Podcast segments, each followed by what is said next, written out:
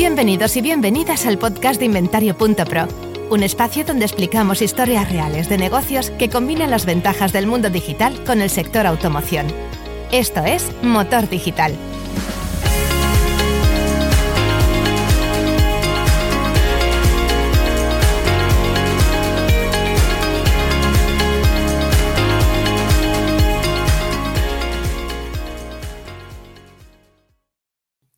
Hola, ¿qué tal? Bienvenidas, bienvenidos a un nuevo episodio del podcast de Inventario.pro.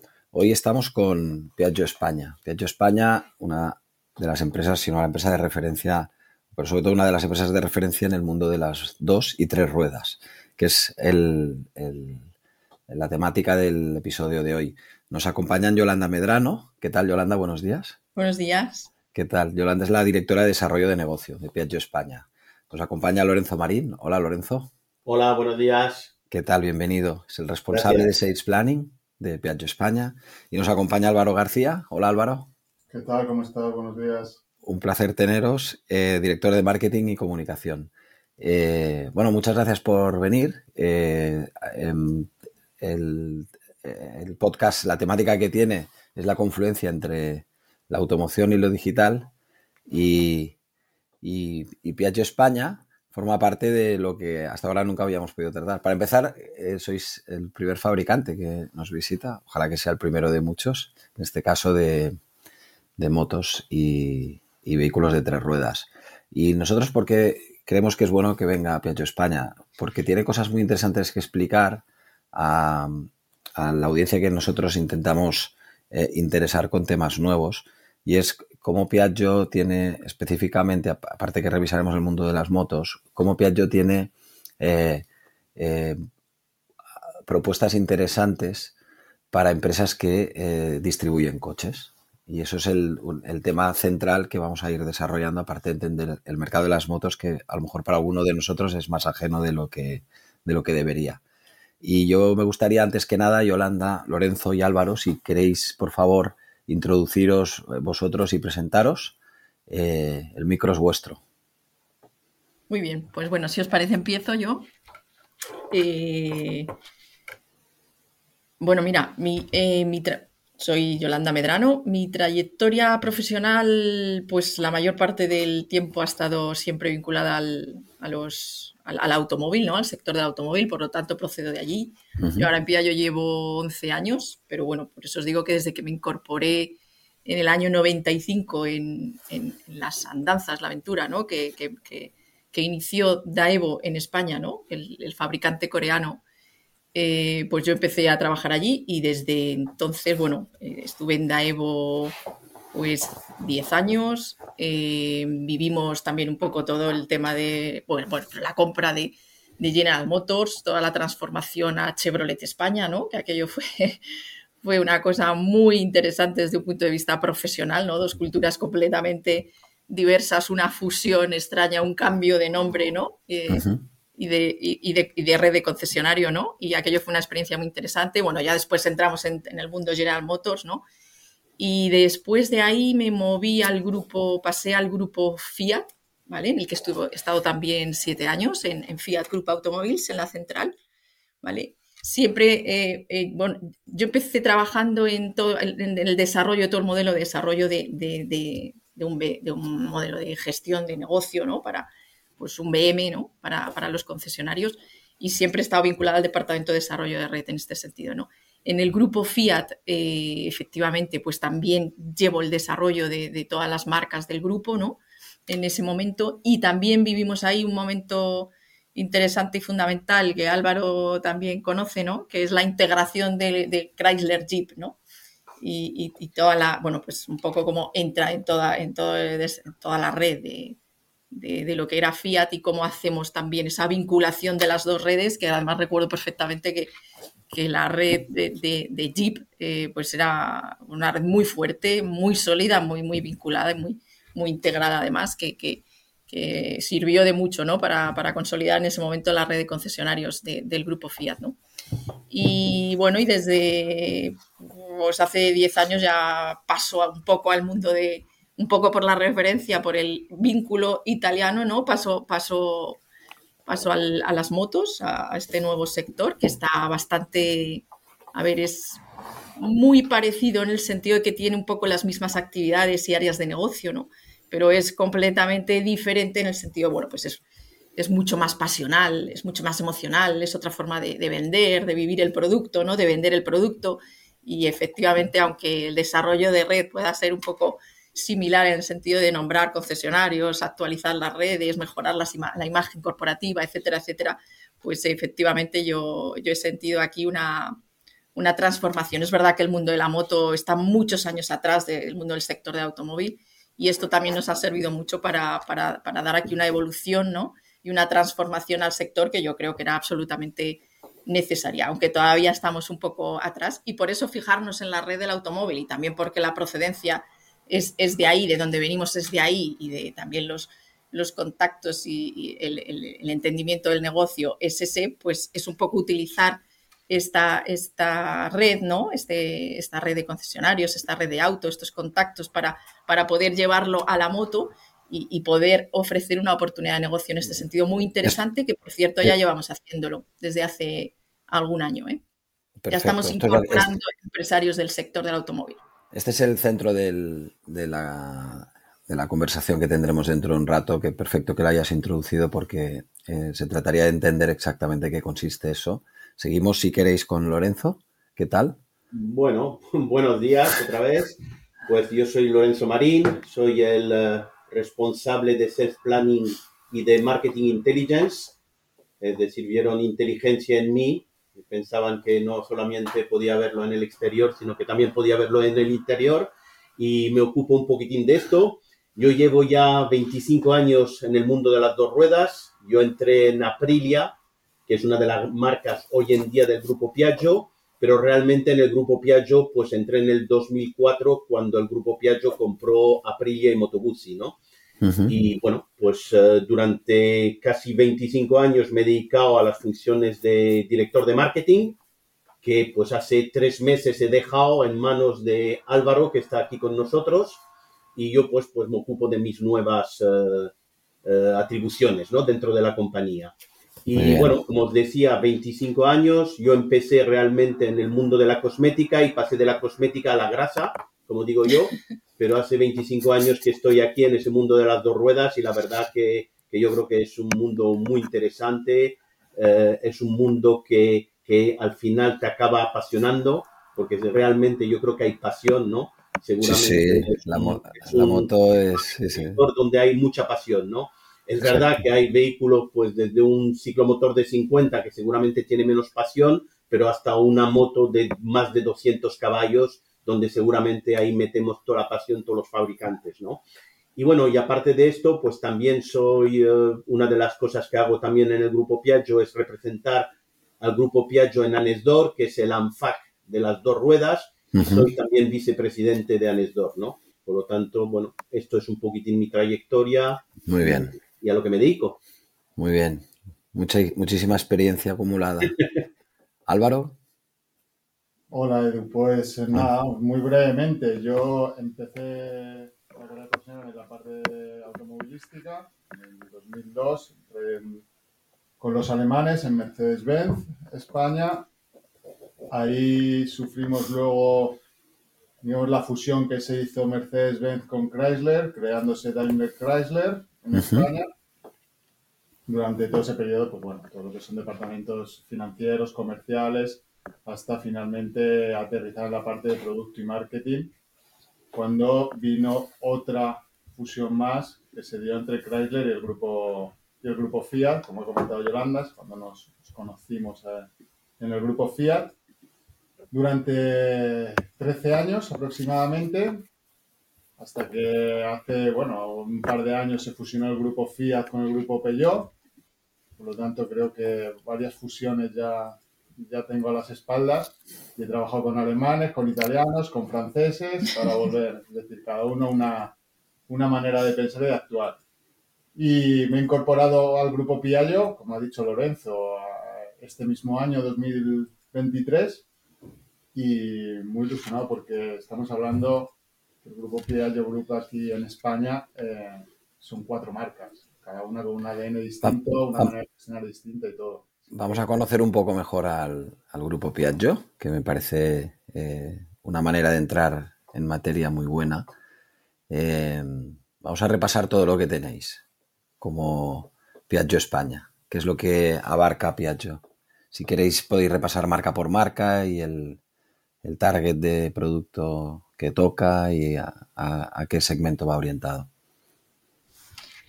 Gracias, Lorin. Bueno, le, paso la. Digo, eh, al final yo creo que tenemos que hablar de nuestras cuatro marcas, ¿no? Porque efectivamente, bueno, ahora que hemos sido, eh, hemos sido más, igual ahora Lorenzo hace más una pincelada, ¿no? Pero yo creo que ahora tenemos una, una gama, unas marcas ya muy, muy, pues muy bien posicionadas, con, una, con un cliente ya muy bien seccionado, ¿no? Y tenemos un equilibrio ahora mismo, yo creo, de gama de producto eh, pues, pues muy, muy interesante y muy atractivo, ¿no? Estamos hablando de Piaggio, estamos hablando de Vespa, estamos hablando de Aprilia, estamos hablando de Moto Guzzi, ¿no?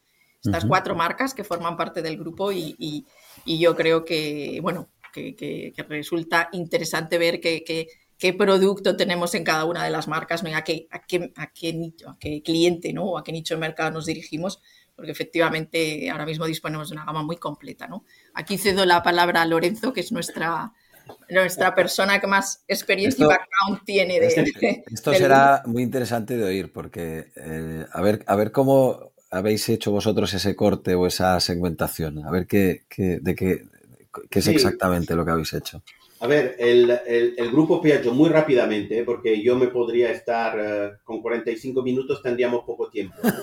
Pero, pero vamos a ver. Tómate tu, tómate tu tiempo. El grupo Piaggio, lo primero, nace en 1882. Es decir, llevamos unos cuantos años, ¿vale? En, el mundo, ¿no? Y, la verdad que nace, no nace como fabricante de dos ruedas y de tres ruedas, sino que nace como fabricante de barcos, después se dedica al mundo de, la, de los trenes también, y finalmente se dedica al mundo de la aviación, porque Piaggio sigue habiendo una Piaggio que se dedica a la aviación, pero nosotros no tenemos nada que ver con ellos, pero realmente Piaggio después se dedica a la aviación y por eso pues se establece en Pontedera, que es un pueblo eh, cercano a Pisa, porque ahí obviamente pues monta la fábrica y monta al lado un aeródromo, ¿no? Porque obviamente si fabrica aviones, por algún sitio tienen que despegar los aviones, ¿no? ¿Qué pasa? Pues que obviamente, pues durante la Segunda Guerra Mundial, Italia en sus principios estaba en el eje del mal y por lo tanto los americanos cuando pasaban por encima de Pontedera lo que hacían era soltar bombas encima de, nuestra fábrica, ¿no? Se acaba la guerra, obviamente, pues eh, aunque Italia en el último momento ya pasó del, el bando bueno, era uno de los perdedores y tampoco se iba a seguir fabricando aviones de guerra, obviamente en la posguerra, ¿no? Y es cuando pues Piaggio entra en el mundo de, las dos ruedas creando la famosa Vespa, ¿no? La que fue el primer prototipo, que es la MP6, ¿no? Y a partir de ahí entra en el mundo de las dos ruedas en 1946, ¿de acuerdo? Por lo tanto, digamos que el, Piaggio entra en el mundo de las dos ruedas en 1946, entra obviamente como Vespa, Vespa acaba siendo un ícono, ¿eh? Yo creo que, que yo creo que es la marca más conocida, ¿no? Yo muchas veces cuando digo, ¿y tú dónde trabajas? No, en el grupo Piaggio. No, tienes que, decir, tienes que decir en la Vespa. Efectivamente, en Vespa, ¿no? Eh, es verdad que ahora mismo, pues también con MotoGP, de vez en cuando puedes hasta decir Aprilia, ¿no? Porque la gente que le gusta el deporte sabe que también Sí, claro. Bueno, eso, claro, claro. Pero realmente es Vespa, ¿no? Entonces, durante muchos años, pues eh, bueno, lo que hay es un gran desarrollo de la Vespa a nivel mundial, con fábricas no solamente en Italia, sino que en todo en, muchas partes del mundo, entre ellas España, ¿no? Porque en España entró la Vespa, ¿no? Entró también y hubo una fábrica, ¿no? La, la, famosa fábrica de Moto Vespa que estaba aquí en Madrid, ¿no? Eh, en, Julián Camarillo, ¿no? Para los que, los que son de Madrid, que saben muy bien dónde, dónde estaba Moto Vespa, ¿no? Y, y, bueno, después también lanza productos con el nombre de Piaggio. Más adelante compra otra de las marcas digamos, icónicas eh, italianas, que es Gilera, que eso fue en, el, en 1969 y se crea lo que se, ha llamado durante muchos años PVG, ¿no? Piaggio Vespa Gilera, ¿no? Por último, las últimas marcas que compró el grupo Piaggio fue Derby en el 2001 y, como os decía, Aprilia, Moto y yo en el 2004, ¿de acuerdo? Y ahora mismo, pues las marcas que tenemos y que siguen, digamos, vivas al 100% son obviamente Piaggio, Vespa, Aprilia y Moto Guzzi, ¿no? Y cada una con, digamos, eh, eh, digamos, sus características y su público, ¿no? Obviamente Piaggio es la marca, digamos, más generalista.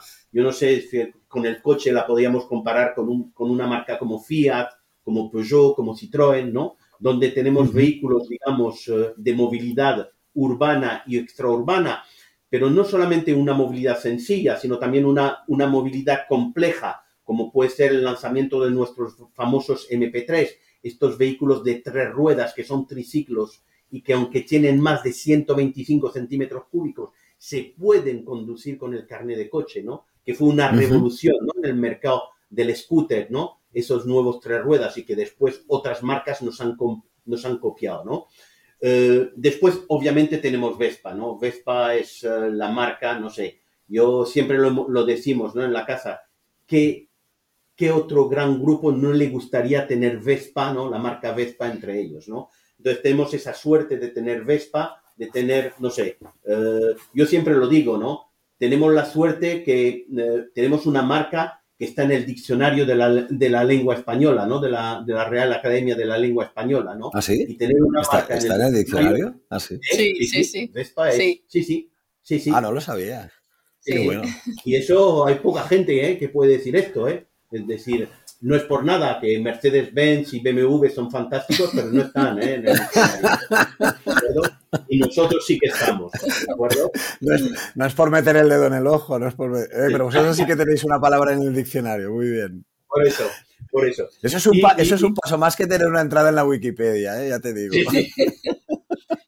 Y, y después pues tenemos nuestras dos marcas, digamos, de moto, aunque una también pues se dedica al scooter, ¿no? Que son Aprilia, que Aprilia es la marca deportiva. Hemos hablado antes de MotoGP, pero tener- tenemos que tener en cuenta, ¿no? Que, la, que, que Aprilia pues ha sido la casa donde nació Valentino Rossi, ¿no? Por ejemplo, ¿no? Eh, Max Biaggi, es decir, ha habido grandes corredores españoles, ¿eh? Jorge Lorenzo, eh, es decir, ha habido la verdad que, grandes eh, pilotos ¿no? que han estado en Aprilia, Eh, pero Aprilia se dedica obviamente al mundo de la moto y al mundo del scooter, una marca muy deportiva, eh, con pues a nivel de moto, desde motos de 125 centímetros cúbicos hasta una RSV4 Factory, ¿vale? Que tiene 217 caballos, que vale más de 28.000 euros, es decir, realmente vehículos con una tecnología increíble. Y por último, para no enrollarme más, tenemos Moto Guzzi, ¿no? Moto Guzzi es una marca que ya ha cumplido más de 100 años, ¿vale? Porque nació en 1925. Tener en cuenta que Vespa ha cumplido ya más de 75, nació en el 46. Moto Guzzi más de 100 años, 1925. Y, y Moto Guzzi también, pues es una marca legendaria, ¿no? Una marca, digamos, de vehículos, eh, de motos, digamos, de, de un estilo clásico, pero que hoy en día lo clásico no quiere decir que, tam- que, que riña con lo tecnológico. Seguimos siendo un, te- seguimos teniendo vehículos, digamos, de un, de un estilo clásico, pero con lo máximo de la tecnología, ¿no? A nivel Ya. de vehículos, ¿no? Eh, por ejemplo, y por poner un ejemplo último, hemos lanzado la última Moto Guzzi V100 y es la primera moto en el mundo que tiene alerones, ¿no? Que se mueven con la velocidad. Es decir, eh, pues esto que lo hemos visto muchas veces en los coches, ¿no? Que ya con un spoiler que sube. Sí, que salta el spoiler. Tenemos la primera moto que tiene alerones, ¿no? Eh, que se mueven, digamos. ¿Y cómo eh, les llamáis a los alerones? ¿También le llamáis spoilers o qué? También bueno, le llamáis estamos spoilers. hablando, pues, sobre todo alerones, porque en este caso son dos pequeños alerones que están, digamos, pegados a lo que es el, el depósito, ¿no? ¿Y qué, hacen, En- ¿Y qué hacen? ¿Centran la fuerza hacia adentro? Sobre todo lo que te permiten es que tengas menos aire, ¿vale? Sobre el Ya. cuerpo, digamos, Vale. y después también en caso de lluvia también apartan, ¿no? A, a mayor velocidad intentan apartar, digamos, lo la, la mayor parte de la lluvia de lo que es el cuerpo del, De- del, vale. del conductor, ¿no? Pero Ah, es verdad, es la primera vez que existe esto en el, en el mundo de la... Por eso te decía, clásico, pero Ya, ya, siempre ya, te entiendo. Sí. muy importante. Por eso te decía, ¿no? Cuatro marcas y cuatro marcas que nos permite que un concesionario, y después hablaremos de los concesionarios, que realmente cuando un cliente entra en un concesionario del grupo Piaggio, la verdad que tiene pues una gama increíble, ¿no? No diría que el 100% del mercado, porque nunca lo tendremos, ¿no? Porque yo creo que nunca ninguna marca lo tendrá, pero que sí que tenemos un abanico, ¿no? Para poder ofrecer a ese cliente que va desde un, desde un 50 centímetros cúbicos, un ciclomotor, hasta, como te decía, la moto más deportiva y más, eh, con mayor potencia del mercado, ¿no? Y eso es un poco... Muy bien. Mm, muy, muy, muy interesante, ¿eh? Muy interesante. No, no, es muy interesante, muy interesante. Una, historia de, empresa muy interesante. Para que luego... Pero al final descubres que las empresas siguen pivotando. O sea, cuando eh, tienes una empresa que empiezan haciendo una cosa y luego hace otra y entonces hay que cambiar completamente, entre, entre eh, eso nos pasaba, me ha pasado varias veces a mí en el, en el mundo digital y, y, tienes el mismo equipo haciendo otra cosa. O sea, es que no tiene nada que ver. Pero eso no, tiene, no tiene nada que ver, pero sí que tiene que, ver con, a lo mejor con operaciones, a lo mejor es otro tipo de mercado, pero la, la, base tecnológica la sigues arrastrando y cambias de, de, tema.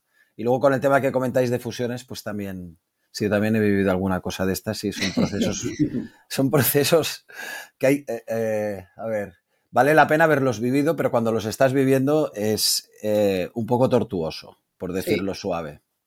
Pero cuando ya lo has vivido dices, menos mal, porque me, me, ha ayudado mucho y entonces empiezas a repasar lo bueno de todo lo que pasó, que algunas cosas no eran buenas. Pero es verdad que son situaciones muy complejas. Yo a Yolanda, en un evento de Universidad Faconauto, cuando estaban haciendo la jornada de cierre, hizo una presentación y ahí eh, la, conocía personalmente y, le propuse participar en el podcast porque me pareció una exposición eh, de lo mejor que se explicó en la jornada y te lo dije allí y te lo vuelvo a decir ahora aquí delante de todos, que fue para mí una pasada porque describías muy bien para la gente que está viviendo el mundo del coche como era el mundo de la moto. Sin mm. entrar en cada punto y en cada parte de la presentación que hiciste, y a lo mejor seguramente con cifras que tengas en memoria, ¿nos podrías describir, por favor, el, mercado español de motos en España? ¿De qué unidades estamos hablando? ¿Del tema nuevo, tema ocasión? ¿Cómo se relaciona el concepto scooter con el concepto moto, que es un poco distinto? Y si puedes explicar eh, cómo aborda la problemática eléctrica versus térmica, vamos a decir. Vale, a ver, mira, con el mercado de la, bueno, el mercado de la moto, igual que el coche, ¿no? Que, venía de unas cifras inmensas, ¿no? Eh, en el mundo de la moto también tuvimos, hay un retroceso significativo, ¿no? Allá por el año, pues la crisis, ¿no? 2006, 2008, ¿no? Que veníamos de casi 300.000 unidades de mercado, ¿no? hasta, pues hasta llegar a, bueno, tuvimos ahí algún altibajo, pero es, verdad, ahora mismo estamos en 193.000 unidades de mercado total, ¿vale? Que se compone... venta de moto nueva, ¿eh? Venta de moto nueva, esto es mercado nuevo, ¿vale? Aquí, esto comprende mercado scooter y mercado moto, como nosotros también lo diferenciamos, ¿vale? La, la, diferencia es cuando habláis de scooter y moto... En, dentro de vuestra empresa, ¿a qué obedece? ¿A que es dos tipos absolutos? Aunque tengan dos ruedas los dos productos, tienen una finalidad de uso totalmente distinta o por qué trabajáis tan separado? Siempre os, lo oigo decir. Sí, nos dice, nos pues aquí Álvaro. Eso, si quieres, te contesto yo. Es, al final son cuatro marcas. Digamos, si, hacemos una división muy sencilla, como dices tú, scooter y moto son dos mundos totalmente distintos. De hecho, te diría, no le hables a un motero de scooter porque es como el principio de los niños pequeños, porque dice, para los, más, para los más profanos, pero luego tengo una, alguna bromilla de amigos moteros que me han dicho, ¿vale? Que aunque tenga dos ruedas, yo, voy, yo voy en scooter, o sea, tanto he ido muchos años, tanto privada como pública, en Barcelona, como no. Yo me movía en scooter cuando tenía que ir de aquí para allá. Pero entonces tenía amigos moteros me decían, aunque tenga dos ruedas, no le llames moto porque no es una moto. Entonces yo digo, oye, tío, es una moto. No, no es una moto. Una moto es otra cosa. Entonces, si queréis explicar eso, porque me parece que, no era el único que me lo decía. Exacto. Principalmente por eso. Eh, son dos mundos distintos, por lo tanto también eh, lo que decías antes, el target al que tienes que, que ir es totalmente, ya no solo por franja de edad o por eh, dónde vive, sus necesidades, sino que dentro incluso nosotros de scooter diferenciamos entre un Piaggio y una Vespa, y en moto entre un Moto Guzzi y una Aprilia. Son mundos totalmente distintos. Si nos vamos al, lo principal de por qué moto y por qué scooter separado, sobre todo, principalmente, es el, el uso. Es decir, no coges un scooter normalmente pensando en que lo vas a utilizar para fines de semana, escapadas, viajes muy largos, sino es más una herramienta, si me permites, casi diaria de trabajo. Es, un, es tu medio de transporte para tu día a día.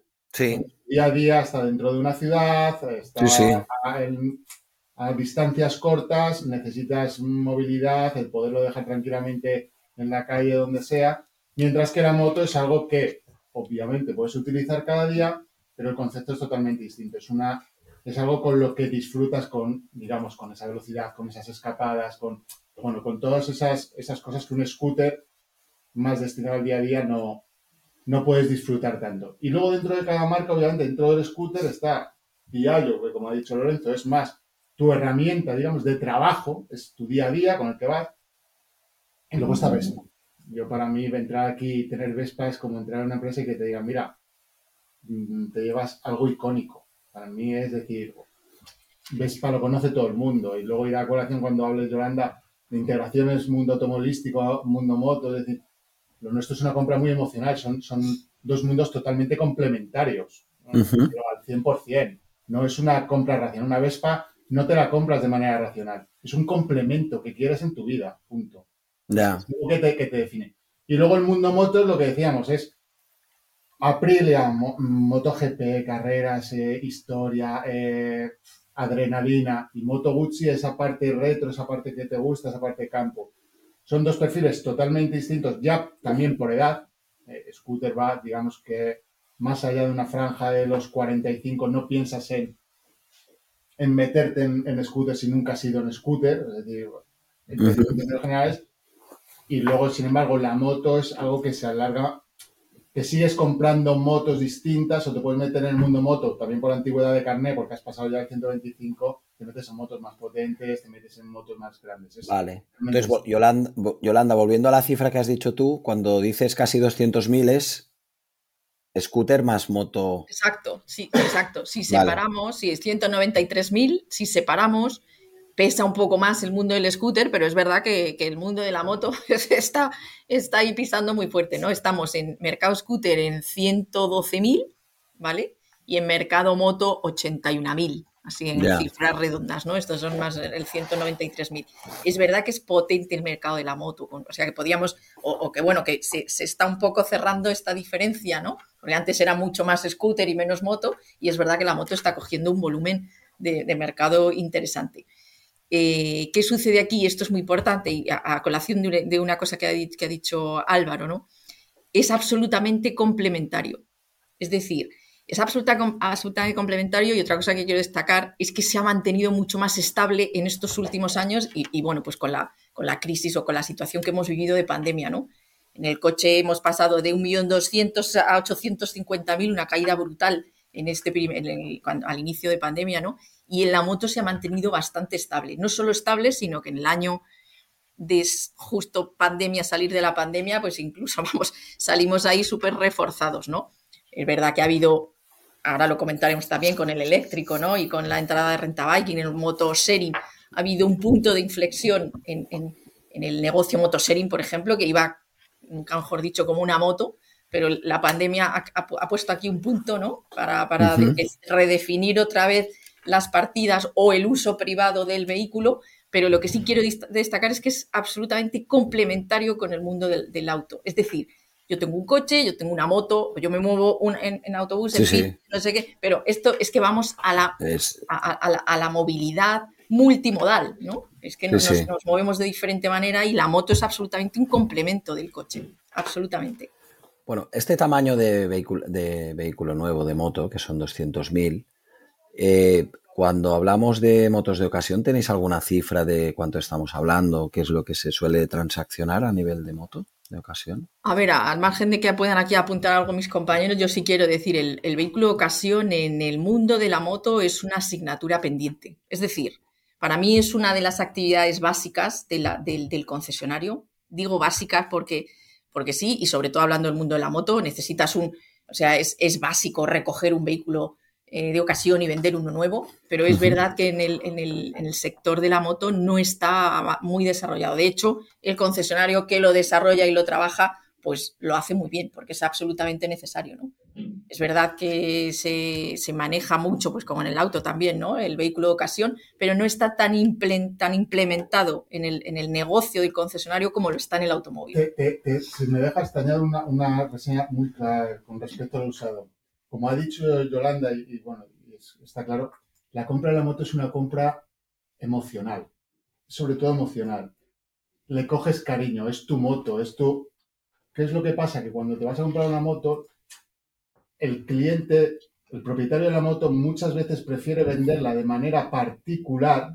¿Por qué? Porque al final, digámoslo, es, es su niña, es como que alguien, un concesionario mejor no le va a dar ese valor que para él tiene sentimental y es como desprenderse de algo, de algo tuyo. Por lo tanto, el mercado de usado es muy grande, pero es también sobre todo muy grande a nivel entre particulares. Estamos casi, eh, casi te triplica las ventas. ¿Cuántas, ¿Cuántas transacciones de moto hay sumando particulares y profesionales en, en ocasión, más o menos? En ocasión son, mira, te doy los datos del, eh, del año pasado fueron 384.747 unidades. o sea, casi, casi 400.000. Casi 400.000 con el, un El número equivalente en, en, coches son los, los 2 millones. Sí, pero ten en cuenta que, yo, es decir, ten en cuenta que nosotros te estaba hablando, eh, eh, Yolanda, ¿vale? De eso, de 193.000 eh, unidades más o menos de mercado nuevo ¿no? Y 400.000, el doble, digamos. Es decir, por cada venta nueva hay dos... Ratio es 2 a 1. Sí, más o menos. Es un mercado en el que el cliente prefiere que le des algo más por su moto que que le hagas un descuento sobre la nueva, porque tiene mucho carácter sentimental, desde el momento en que la compras hasta el momento en el que la sueltas. Qué curioso. Hay mucha gente que vende la moto a particulares y luego se va a verla para ver cómo la están cuidando los nuevos propietarios. Por lo tanto, es un mercado muy, muy familiar. Yo creo que en coche, yo creo que en coches esto pasa poco o nada. Nada. prácticamente nada. Y entonces, ¿qué pasó? Que en la, en la presentación, después de explicar el, mercado y cómo evolucionaba y, trabajar el tema eléctrico, Yolanda, si quieres puedes profundizar en esto luego.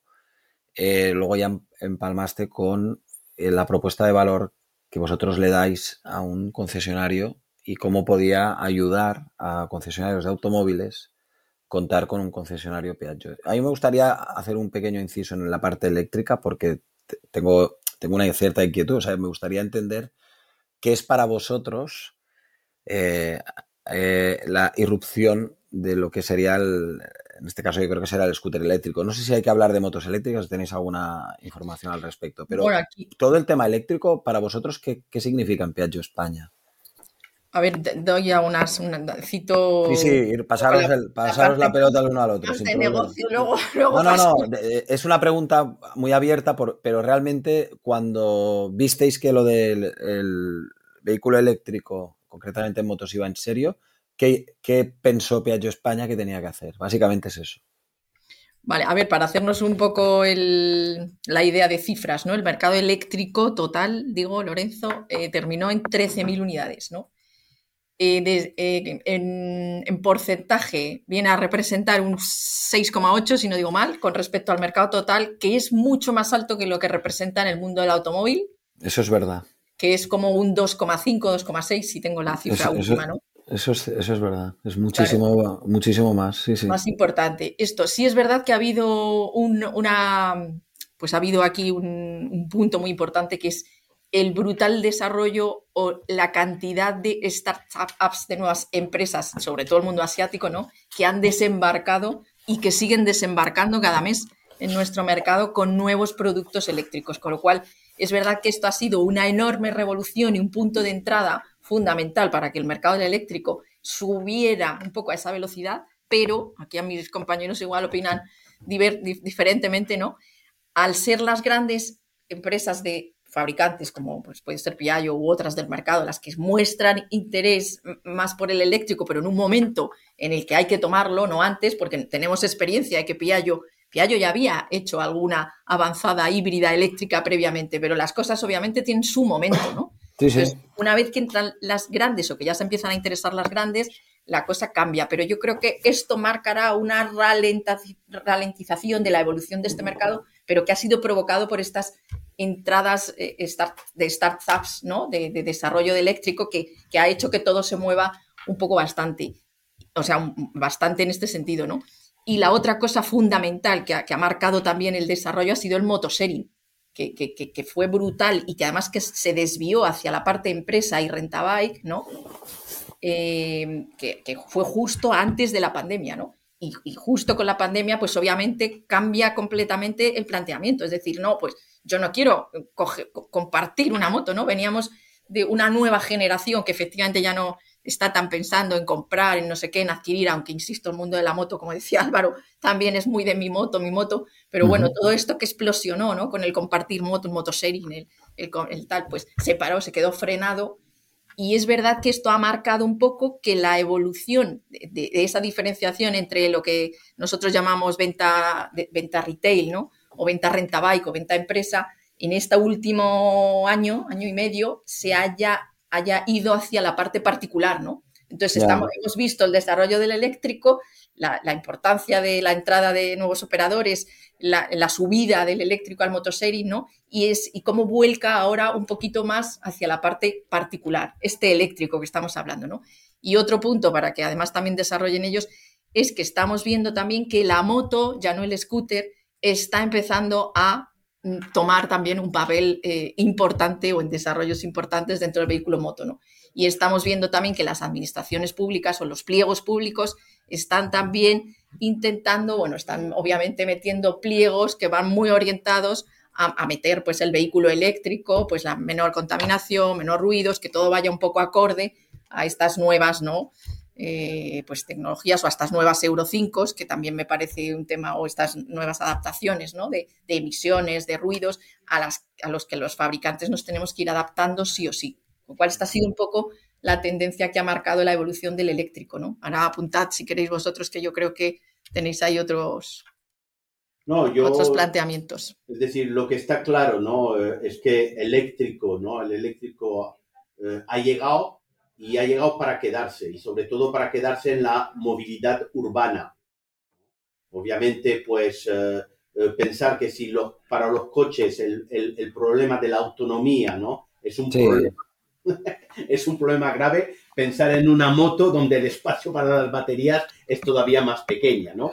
Por lo tanto, lo que sí ha venido, digamos, el eléctrico es para quedarse en la movilidad urbana, para recorrer pocos kilómetros, porque tener en cuenta que un scooter de media a nivel urbano, ¿no? Eh, hace menos de 25 kilómetros al día, ¿vale? Eso es más o menos la media, ¿no? Por lo tanto, para una movilidad urbana, pues eh, obviamente el eléctrico ya ya es una realidad. Sí, encaja bien. Encaja perfectamente. Sí, sí, sí. Obviamente, pues hay una gran parte de la moto que, como decía también Álvaro, ¿no? Que es pasión y todo esto, pues todavía es verdad que la pasión por el eléctrico, pues no lo veo mucho.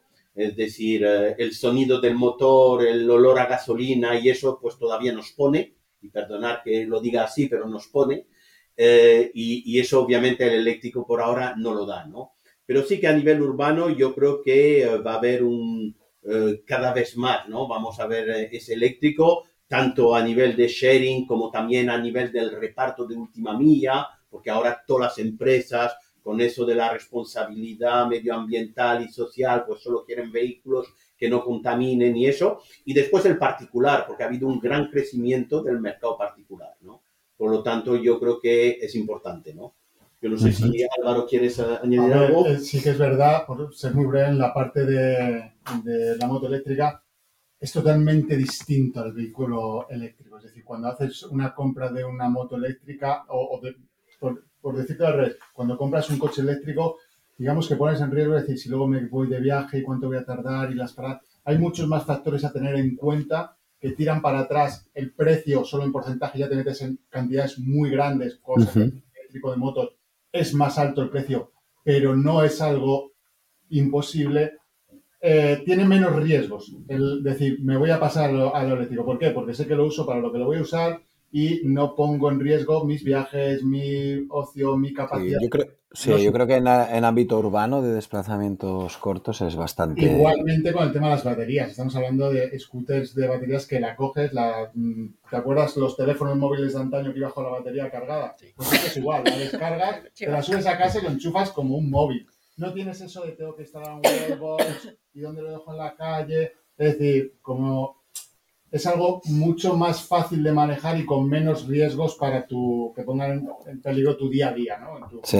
Por lo tanto, digamos que el approach es más fácil y, para el cliente, es decir, bueno, vamos a probar el mundo eléctrico sin tanto riesgo. Muy bien, entendido.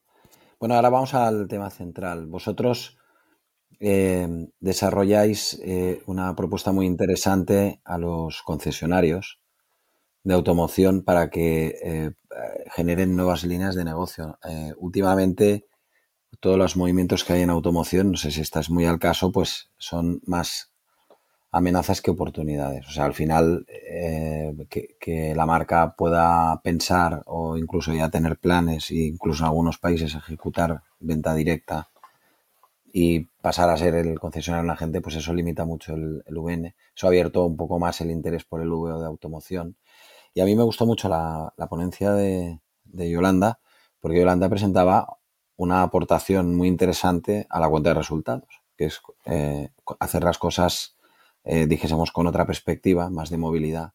Y me gustaría si podéis desarrollar cómo Piaggio eh, se acerca a los grupos de automoción que distribuyen coches, porque me pareció muy interesante.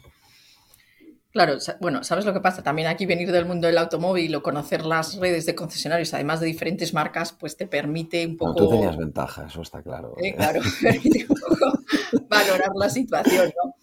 Es verdad que estar al tanto de lo que está pasando en los últimos años con las, los grandes fabricantes, ¿no?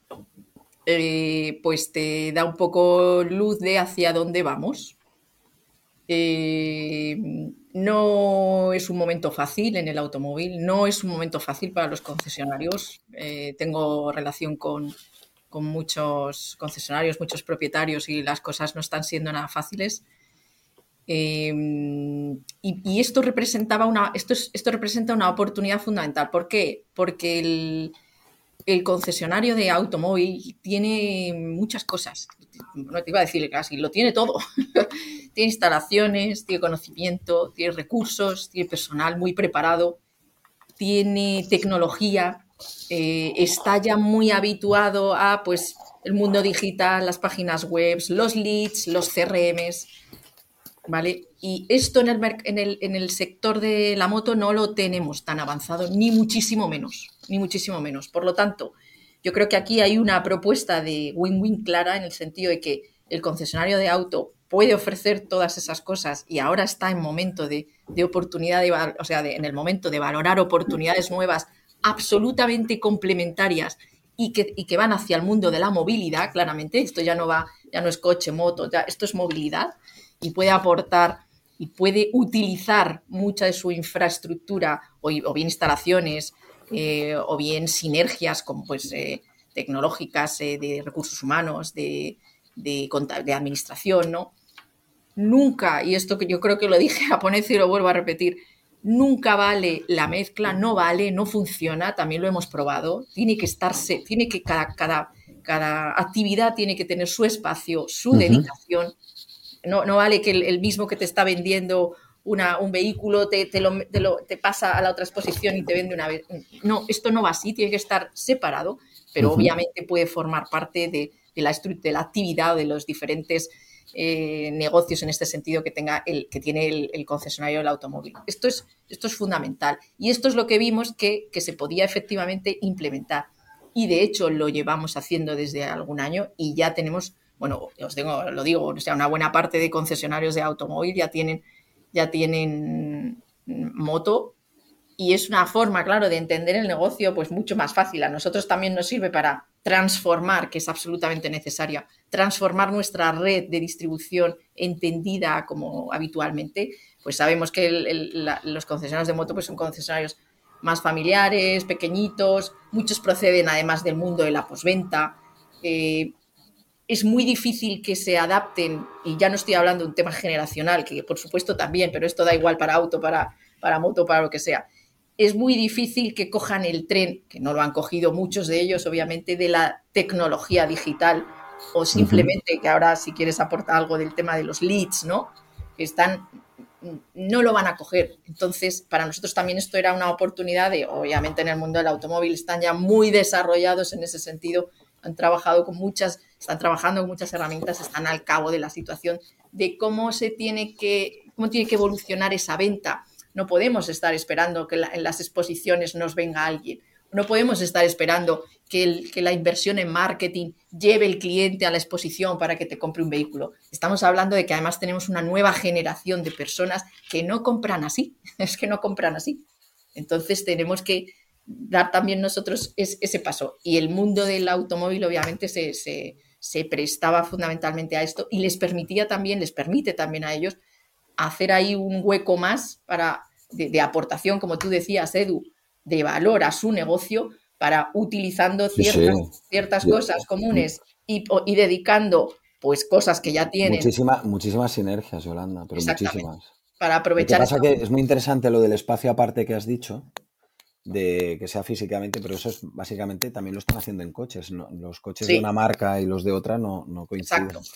¿Y qué feedback tenéis eh, en general de los grupos que hayan empezado a, incorporar a, Grupo Piaggio como, como pues parte de su línea de negocio? Sí, el feedback es muy positivo, es positivo, por lo menos en la realidad o en la experiencia de lo que ya estamos viviendo y lo que te digo, y es más positivo en lo que está viniendo nuevo, todavía más. Es decir, que sí que se nota que igual eh, e, esto que nosotros ya habíamos empezado a trabajar desde hace, pues mira, ya tenemos alguno ya desde hace 8 o 9 años que, procede del sector del automóvil, ¿no? Pero es verdad que estas últimas incorporaciones o estos últimos contactos de automóvil que estamos haciendo eh, despiertan todavía un mayor interés que yo creo que claramente está vinculado o solapado pues a la situación que se está viviendo en el automóvil, ¿no? Y a este despertar de una valoración de una nueva oportunidad de negocio que además pueden implementar muy, mucho más fácilmente. o sea, yo conozco directamente y de primera mano, obviamente, que llevo muchos,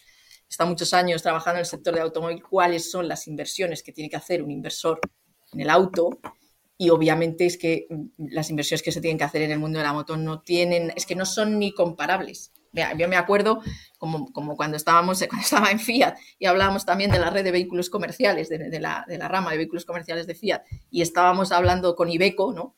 Pues claro, es que, es que no se puede comparar, ¿no? La facturación que hace un concesionario de Ibeco, ¿no? Con esto, pues esto es lo mismo, no se puede comparar ni la facturación, ni, bueno, la inversión, voy al caso, ¿no? Que hace un concesionario de auto con lo que requiere la inversión en imagen de un concesionario de moto. Por lo tanto, las barreras de entrada son muy bajitas. Y el coste de la prueba también. Exactamente. Y el coste de la prueba también, efectivamente. Por lo tanto, lo que el, feedback es más positivo aún en este momento. Cosa que, que, bueno, pues es muy, es muy alentador y yo creo que vamos, vamos, a, vamos a incrementar, vamos a, estamos también en un proceso de, de, transformación otra vez de la, la, red. La red siempre es un mundo vivo, ¿no? Y siempre tienes que estar ahí adaptándote a las circunstancias y a la situación. Entonces, en, la moto se tiene que transformar además doblemente porque venimos de una de un modelo de, concesionarios principales oficiales, pero también de una red de agentes muy potente, y en España también por la dispersión que tenemos en muchos mercados, en muchas provincias, que no aporta mm, eh, nada, que, nuestra intención es reducirla de manera importante, como, como ya vienen haciendo también otras marcas de, la, de nuestra competencia, ¿no? porque no aporta valor, porque queremos que, aquí queremos transformar un poco e ir hacia donde fue el automóvil que es que el concesionario vaya a los, o vaya, o, se complemente, o, se compre ¿no? en los, concesionarios oficiales, que son donde, donde puedes tener toda la gama, donde tienes tus accesorios, donde tienes todo el servicio, toda la calidad, donde se pueden gestionar o a través de leads o páginas web, pero lo que no queremos es que una red de agentes se nutra ¿no? De, pues este, este tipo de modelo que tiene que dar, obviamente, entidad y vida a, los concesionarios y, imagen en cada una de las provincias. Al final es un poco esta la pretensión. Muy interesante. ¿eh? ya, me lo pareció y ahora si desarrollado de esta manera tiene mucho sentido. El, eh, si podéis describir el espacio de un concesionario, ¿cómo sería eh, cuando hacéis, implementáis este modelo en un, en un grupo? A ver, te, diría que habría, habría de ser, bueno, obviamente te tienes que adaptar a cada sitio, ¿no? A cada lugar, porque, por ejemplo, es, diferente en cada ciudad. Eh, eh, hay una diferencia con el sector del automóvil en el sentido de que la moto es, cuando hablo de moto, hablo de moto y scooter, ¿vale? El sector dos ruedas es más urbano, más urbano también porque necesitas menos espacio. Obviamente las dimensiones que requiere un concesionario automóvil no, las puedes encontrar en la capital. Tienes que ir a, a sitios más eh, periféricos, ¿no? Para, para, tener instalaciones integradas. En el, el, mundo de las dos ruedas requiere un poco más de, de estar en, en, el centro de las ciudades, con lo cual aquí lo que te limita un poco es la disponibilidad del espacio que hay. ¿no? Ah, son locales, bueno, pero son, son, locales más pequeños, pero puedes meter más unidades dentro. Eso es, exacto. Es un, sería un poco el modelo de, la, de, de dimensión del automóvil, bueno, de, de, dimensión, no, el modelo del automóvil, pero más pequeñito. Ajustado a la dimensión de la moto. Exacto. Eh, si se pueden tener eh, talleres integrados, mejor. Esto siempre, esto siempre es mejor, y lo mismo que en el automóvil. ¿Por qué? Pues porque al final el cliente ve que tiene su espacio de, venta, de, recambios, de accesorios y, su gestión de posventa. Y al final en la moto la posventa es muy importante, muy importante. Bueno, la venta, la venta llama a la posventa y la posventa llama a la venta, porque de tanto ir allí, pues ya te vas al local de al lado y. Exacto. Pero en este caso todavía más. Un cliente de moto, y aquí si queréis aportar algo, eh, em, se va a dejar llevar mucho. Estás tocando tu moto, ¿no? Tu moto es tu, tu, tesoro, ¿no? Esto no te lo puede tocar cualquiera. En el scooter no es tanto, pero en la moto sí. Entonces es muy importante también aquí el papel que desarrollan los, las actividades de posventa, ¿no? pero sería algo como se entiende en el mundo del automóvil, pero más, mucho más discreto, obviamente, y un poco adaptado a la situación de cada, de cada cosa. a ver, idealmente, pues buscamos espacios de 350 metros cuadrados de exposición, 200 metros cuadrados de taller. Eso ya, y esto ya sería, esto ya sería importante, ¿no? Una dimensión, digo, eh, en, nuestro nivel de, de, calidad o de, espacio y de dimensión, sería importante. sería, vamos, sería el deseable, ¿no? A partir de ahí, eh, efectivamente, pues, pues vemos, porque la casuística eh, para estar en, sitios estratégicamente eh, deseables en las ciudades, pues, pues, pues lleva a valorar diferentes escenarios, ¿no?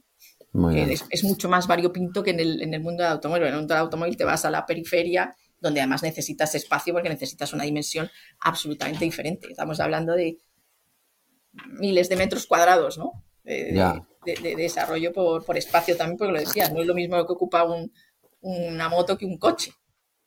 En, el planteamiento que cuando vais a hablar con los grupos de automoción, ¿qué es lo que hacéis eh, a nivel de qué es lo que hacéis a nivel de, de, negociación? ¿Cuánto dura y qué tipo de números hacéis entre unos y los otros? ¿Vosotros hacéis el business plan, ellos os lo validan o cómo funciona esto? Bueno, lo, primero que hay que hacer es, em, es dar números, lo primero que hay que hacer es dar números de mercado.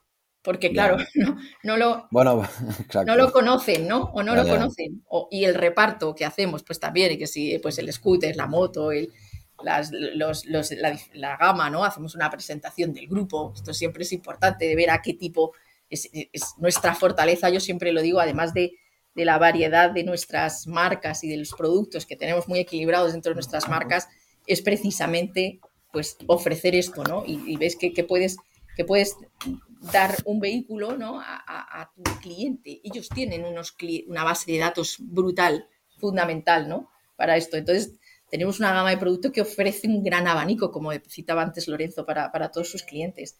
Con cual lo primero que tienes que aterrizarlos es en el, en el, mercado. Y luego a partir de ahí, sí, luego obviamente ya se, estima, se, analiza el potencial de la plaza. Eh, somos muy cuidadosos en establecer cuántos operadores hay en cada sitio. Eh, y de hecho, bueno, a las pruebas me remito, veníamos de una red de hace ocho años de, de 280 puntos y ahora mismo somos 65 concesionarios, con lo cual es muy importante manejar y, dar la sensibilidad de que lo que queremos es dar la cobertura de, puntos, de ciudades, de, provincias eh, con el número de operadores claro, ¿vale? Porque obviamente aquí lo que nos interesa a todos es que esto sea un negocio y no, hombre, para nosotros es mucho más fácil nombrar a cuatro al mismo tiempo, ¿no? Esto sería muy fácil de hacer. Pero, pero eso no se sostendría, entonces estaría... exacto, lo que tenemos es que garantizar un poco la rentabilidad del deal. Entonces, bueno, un poco con todo esto y haciendo una estimación de potencial, con el desglose de las marcas, con el margen, obviamente, que dan las marcas y que da cada uno de los modelos, ¿no? Y con un potencial estimado, pues se hacen se hacen los números, ¿no? Se hacen este, este business plan que obviamente una persona del sector de automóvil la hace así rápidamente, ¿no? Pero bueno, lo tienes que aterrizar un poco en, sobre todo en la, en la Porque es un mercado distinto y vosotros domináis mucho el mercado. Entonces sabéis de, qué, de qué estamos hablando. Es verdad que tenemos, claro, cuando tienes también una cuota de mercado potente, ¿no? Pues claro, lo haces en función un poco de tus, de tus resultados y de tus potenciales eh, eh, medios, aunque es verdad que luego cada, en cada zona, porque claro, al final la media nacional ya sabemos todo lo que es, pero hay sitios donde tenemos unos resultados eh, más altos y más bajos. Entonces siempre tenemos que aspirar ¿no? a, qué pasa para conseguir que la media, pues obviamente sea, sea siempre vaya para arriba en sitios donde efectivamente estamos por debajo, ¿no? Pero hacer eh, esto, hacer un plan de negocio con un, con un concesionario de automóviles es muy fácil. Solo que, vamos, que por eso, que hay que, hay que ajustar un poco, hay que darles la, dimensión del, mercado, del parque circulante, un poco parecido a lo que, hacemos, a lo que hacíamos también en el automóvil, porque aquí obviamente hay que considerarlo, del potencial de recambios, que también es muy importante y sobre todo para nuestro grupo tenemos una pues tenemos un parque muy importante, ¿no? De diferentes, y, la rentabilidad del recambio es, es, es muy importante, tanto recambio como accesorio, son, son cifras eh, también muy importantes que aportan un gran valor a la cuenta de resultados de, los concesionarios y, por, y, la, y la posventa, ¿no? Con lo cual, esto, es, este manejo de las distintas actividades, de, las distintas patas del negocio, la controlan los de automóvil perfectamente, porque lo único que no tiene la moto por diferenciación es la carrocería, pero es que aquí, claro, la carrocería no se, pues se, rompe un plástico y se pide el plástico. Entonces aquí no hay trabajo de, pintura, de carrocería, pintura, ¿no? ¿Y estáis contentos en Piaggio España con esta progresión y, este eh, enfoque de desarrollo de red? ¿Lo vais a potenciar en el futuro, dijésemos, aún más de lo que estáis haciendo ahora? Sí, no, no, o sea, absolutamente sí, vamos por ahí, seguimos por ahí, queremos este tipo de perfil de, queremos, Vamos, que, buscáis grupos de concesionarios. Absolutamente, queremos avanzar en este tipo de perfil porque es lo que queremos y además sí que me gustaría aquí apuntar algo más que, para que no se nos quede en el tintero, ¿no? Avanzar, queremos avanzar y esto en el mundo del automóvil pues también nos resulta más, más, más fácil de hacer porque lo entienden y porque ya lo hacen el tema de la tecnología digital, ¿no? De cómo tienen que avanzar pues el tema de las páginas web, la gestión de los leads y, un poco este es el paso que obviamente pues, lo, desarrollamos y se nota, vamos, cada, pues, las nuevas incorporaciones que vienen del mundo del automóvil, obviamente es que, vamos, se, se, nota, o sea, es, una diferencia brutal. en, automoción es, eh, sí, sí, estoy de acuerdo, en los últimos eh, años ha sido espectacular. Exacto. Y esto ya lo estamos viviendo como realidad en los concesionarios que estamos nombrando el mundo del automóvil y que ya, aun siendo muy nuevos y muy recientes, están desarrollando esta nueva manera de llegar a los clientes de manera impresionante. ¿no? no sé si aquí quieres apuntar algo. Sí, más que nada, yo, por apuntar una cosa aparte de, lo que dice Yolanda, y para un concesionario de automoción, coger eh, la distribución de motos es como cuando le pones la estrellita al árbol de Navidad, ya lo tienen todo montado, simplemente tienen que abrir una línea de negocio, la cual ya están incluso cuando entran, y lo que decía Yolanda, en toda la parte de gestión de leads digital, mucho más avanzado de lo que te puedes encontrar en el mercado en el que entras de nuevo. Hay gente que ve estos grupos y dice, de toda la vida de moto, dicen, ostras, esta gente y la gestión de los leads, y te dice el, el sector automovilístico, claro, esto funciona así. Entonces, ten en cuenta ya más allá de las instalaciones, tú cuando te compras un, coche, tu punto de referencia es el vendedor, te genera una confianza, llevas allí. Si, si como grupo automovilístico tú abres motos, Sí, ya te entiendo. el cliente ya se siente Las- cómodo Ya te entrando entiendo, ya te entiendo. De La- la casa. Te sientes más, tienes ese punto subjetivo que te hace. Es que todo queda en casa. Si tengo algún problema en encontrar este, conozco a Fulanito que es del del coche, oye, ayúdame. Es decir, y la implementación es más de plan de negocio y de ubicación, más Sí. que de gestión. La gestión la tienen hecha incluso de los. de Eso- todos de gestión. Eso podría llevar a que, una vez implementado dentro de un grupo de concesionarios, la, la- la performance, vamos a decir, a nivel de, de operaciones de ese supere a la de vuestro eh, concesionario tradicional, porque viene con el, Seguro. Con las buenas prácticas ya que ya están dentro de la empresa Exacto. cuando vende coches, porque es, es el- la diferencia. Ya, te una cosa. Que interesante eso. ¿eh? un, un concesionario de automóviles que se mete con moto no empieza de cero. Tiene una cartera de clientes de todos. No, claro, claro, el fondo de, todo el fondo de comercio, claro, todo el fondo de comercio acumulado, ya lo creo. Y tanto. Tiene a toda esa gente que dicen, ah, pero que también tienes motos, es decir, puede empezar un prospect desde el minuto To- uno, Sí, sí, sí. una cartera de la noche a la Sí, mañana, sí, sí. Gracias Activa sus, sí, sí, activa sus mecanismos de. hacer una lanzadera muy rápida. Sí, sí. Y eso siempre dices, anda, mi, mi idea personal, ¿eh? y también te lo digo, creo que llegará un momento en que tendemos a que todo se empieza a concentrar en grandes grupos y creo que llegará un momento en que los concesionarios de automóviles empiecen a abrir esos negocios, a decir, no, yo también quiero esta pata del mercado. Entendido. Lo que pasa con los coches, ¿cuántas empresas de coches ya te sacan monopatines eléctricos, te sacan... Empiezan a haber patas de negocio complementarias sin salir de, de tu, de tu... Sí, nosotros hemos detectado, sí, por ejemplo, ahora cuando estamos interactuando con grupos y presentamos nuestros servicios desde inventario.pro y nos dicen el portfolio de marcas que tienen, es verdad que, que hay varias, al- alguna la vuestra, pero hay, hay, hay otros que tienen otras marcas, pero, pero cada vez más tienen incorporado las motos, es verdad. Sí, sí. Muy bien, muy bien, muy bien. Open for business, ¿no? Totalmente. Lorenzo, Álvaro, estáis open for business. Qué bueno, pues está muy bien. Yo creo que ha quedado muy claro.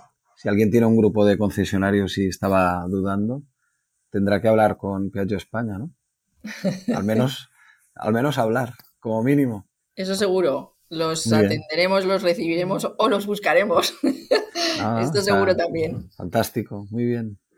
¿Queréis comentar alguna cosa más? Vamos a ir cerrando el, el podcast. ¿Alguna Bueno, yo- previsión de futuro? ¿Alguna cosa que os inquiete o que os guste o que os eh, haga ilusión que presenta el mercado? Hombre, yo creo que, a ver, el futuro yo creo que es esperanzador para el mundo de las dos y las tres ruedas, ¿no? Eh, por lo tanto, yo de verdad, yo creo que, y lo estamos viendo, ¿no? Eh, el mercado del coche estos últimos años ha ido sufriendo. Nosotros, eh, al contrario, ¿no? Como, como mercado de las dos y las tres ruedas, hemos ido creciendo, seguimos creciendo este año, porque en los dos meses y medio que llevamos, el mercado sigue creciendo, aunque sea ligeramente. Sí. Yo creo que son siempre buenas noticias, ¿no? Es siempre más fácil trabajar en un entorno, digamos, de, de crecimiento o estabilidad que en, un eh, que en un entorno decreciente. Desde Y por luego. lo tanto, sinceramente, yo creo que con un poco de ayuda también eh, a nivel, eh, digamos, eh, guber- gubernamental, a nivel de, eh, digamos, eh, los gobiernos autonómicos, a nivel de las ciudades, ¿no? Hay que pensar, ¿no? En esas zonas de bajas emisiones, ¿no? Que ahí va a haber, pues, cualquier municipio de 50.000 habitantes, ¿no? Lo va a tener que implementar, que si me acuerdo bien son 149 municipios, ¿no? En toda España. Por lo tanto, yo creo que, que si también nos hacen un poco de caso, ¿no? Todos esos municipios, ¿no? Pensar en que la moto, la moto es un, es eh, un medio de transporte ecológico, porque contamina menos que el coche de por sí, porque yendo en moto o en scooter se tarda menos, por lo tanto, si tardas menos, menos tiempo también está encendido ese vehículo térmico, ¿no? Entonces, realmente, si nos consideran también, yo creo que el futuro del mundo de las dos ruedas y, y obviamente, pues dentro de esto, el futuro del grupo Piaggio, pues yo creo que, que puede ser muy bonito, ¿no? En los próximos años. Muy bien. Estoy totalmente de acuerdo. Yo, bueno, apuntar hacia dónde pensamos que también va todo. Aparte de lo que ha dicho Lorenzo, también es verdad que, que todo lo que, la manera de concebir el día a día, la parte post pandemia cambió también a nivel laboral, toda la parte de, a la hora de afrontar la compra de un vehículo para un día a día en el que ya no tienes que desplazarte tanto, hay gente que hace teletrabajo, que, que han cambiado un poco las rutinas, que hay mucho que te traen ya las cosas a casa. Es decir, eh, el, modelo de negocio futuro llegará a ser en que la propiedad de un vehículo cada vez eh, tenga menos peso, se vaya más a un qué es lo que necesito, soluciono mis problemas o mi día a día de movilidad sin que me suponga un trauma de coches, viajes, todo, y tienda más a eso, es decir, a, cambiar el paradigma. Y, te tienes que amoldar a lo eléctrico, como dice Lorenzo, en el centro de las ciudades, algo que no me suponga ningún problema, el andar en, en motocicleta, scooter o moto. Vamos hacia eso. El, mundo también va cambiando y todos nos tenemos que adaptar a ello. No podemos seguir pensando en el motero de los años 80 ni el scooter. te vas adaptando y hacia donde vamos es eso, incluso a la aglomeración de, de que grandes eh, corporaciones ofrezcan todos los servicios, moto, coche, eh, patinete, tengas todo muy focalizado y seamos, digamos, más pragmáticos. El mundo va hacia el pragmatismo de, qué es lo que necesito y dentro de eso, eh, de la manera también un punto emocional, ¿no? Para llevarte. Pero el pragmatismo cada día está más ahí. Muy bien, muy bien, muchas gracias. Bueno, pues Álvaro García, director de marketing y comunicación, Lorenzo Marín, responsable de Sales Planning, y Yolanda Medrano, de la directora de Desarrollo de Negocio, los tres de Grupo Piaggio, que os agradecemos mucho que hayáis participado en el podcast. Eh, me parece genial que hayamos podido esperar a que os pudieseis incorporar los tres en una fecha para poder hablar, porque la suma de los puntos de vista lo ha hecho muy, muy enriquecedor. Eh, está claro el mensaje que habéis dado y yo creo que es eh, interesantísimo que si alguien que nos escucha está en un grupo de concesionarios em, eh, y lo tenía en mente, active como mínimo conversaciones. Yo creo que estaría muy bien eh, porque seguramente sí que es una muy buena eh, ayuda y complementariedad a la evolución de este, de este tipo de empresas que tienen el contexto que tienen actualmente y que seguramente van a tener que tomar movimientos estratégicos, ¿verdad? en algún sentido distinto al que hasta ahora estaban siguiendo por los cambios que hay en el mercado.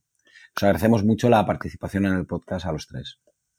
Muy bien, muchísimas gracias, a vosotros. Un placer. y gracias a los que a, los y a las que nos seguís. Eh, estamos muy contentos de los feedbacks que van llegando y nos anima mucho a seguir y estamos muy contentos de que esté resultando interesante lo que hacemos.